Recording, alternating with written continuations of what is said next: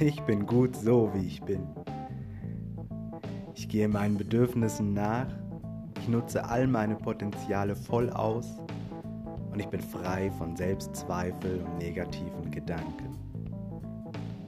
Ich begebe mich gerne in neue Situationen, gerade die, die mir unangenehm sind. Denn ich weiß von mir, dass ich in solchen Situationen das Beste aus mir heraushole, an neuen Situationen wachsen kann und es eine tolle Möglichkeit ist, neue Erfahrungen zu sammeln.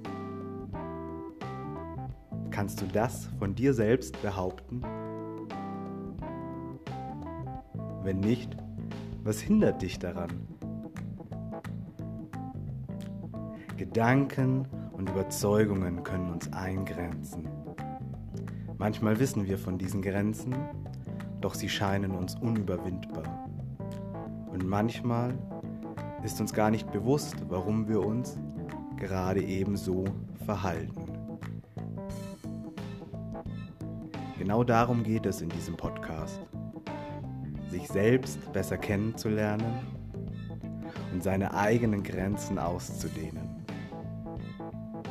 Sei dein bestes Selbst der Podcast mit Coach Daniel Filser.